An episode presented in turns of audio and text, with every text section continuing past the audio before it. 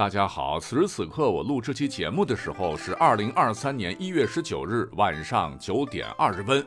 今天不重要啊，关键是明天、后天、大后天不得了。这三天呢，乃是本世纪一百年中仅有的五次极其稀有的喜相连。怎么个讲究法呢？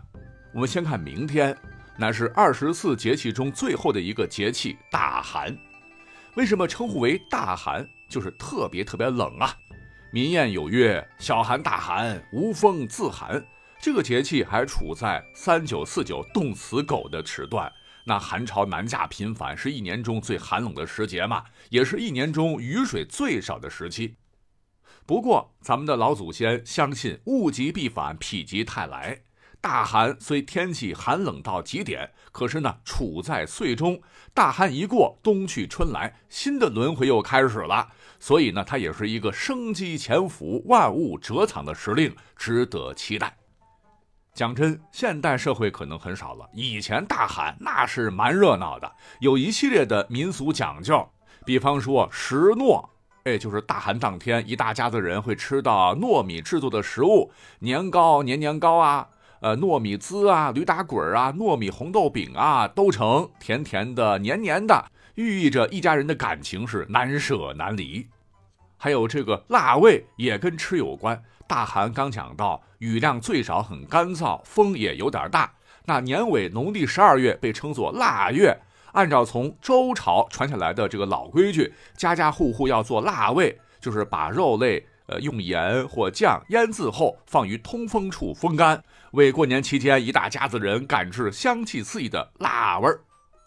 那最有趣的当属腊月底，各位神仙都要上天向玉皇大帝做年终总结，人间百无禁忌。那这段时间婚娶不用挑日子啊，古代这可是结婚高潮期。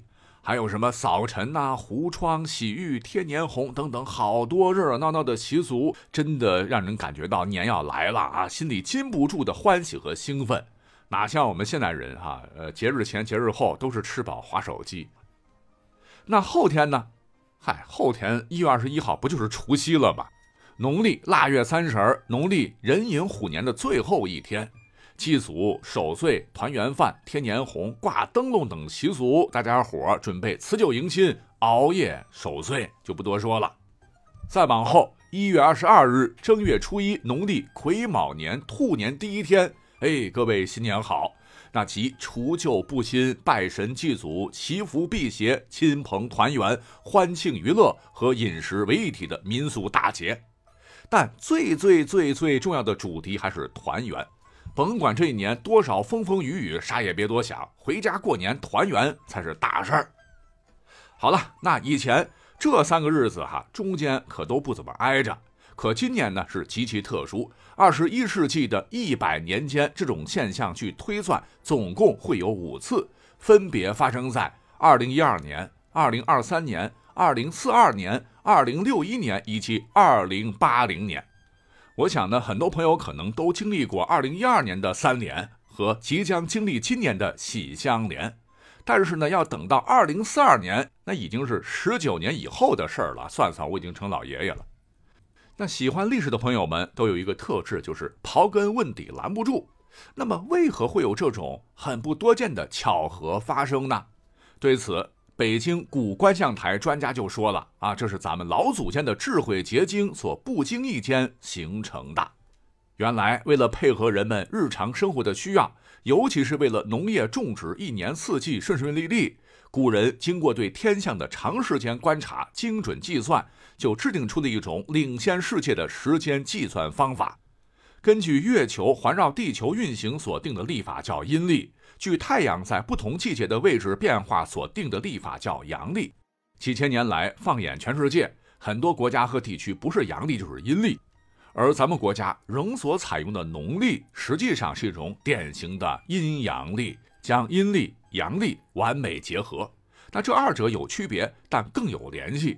你像是八月十五月亮圆，很明显是以月亮周期记的阴历，而清明节则是按节气来表达。啊，总之啊，说多了复杂。您只要知道，农历是我国特有的先进历法，自从夏朝开始就被使用了。包含有我国独有的二十四个节气，立春、立夏、立秋、立冬、大寒等。哎，这都是阳历或阴历单独所不具备的。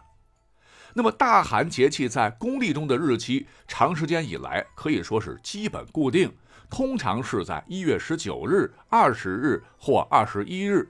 除夕和春节在公历中的日期却并不固定，一般是在一月下旬、二月上旬、中旬之间，大约是每三年就有一次会排在一月下旬。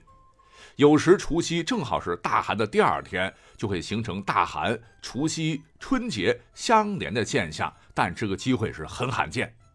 专家说，如果除夕再提前一天，与大寒落在同一天的情况也是存在的。不过呢，二十一世纪只发生两次，一次是二零零四年，另一次是在二零九九年。而更有趣的是。春节落在大寒这一天，则几乎不可能，至少近五百年时间没发生过，也算是古人创世天文历法的小插曲吧。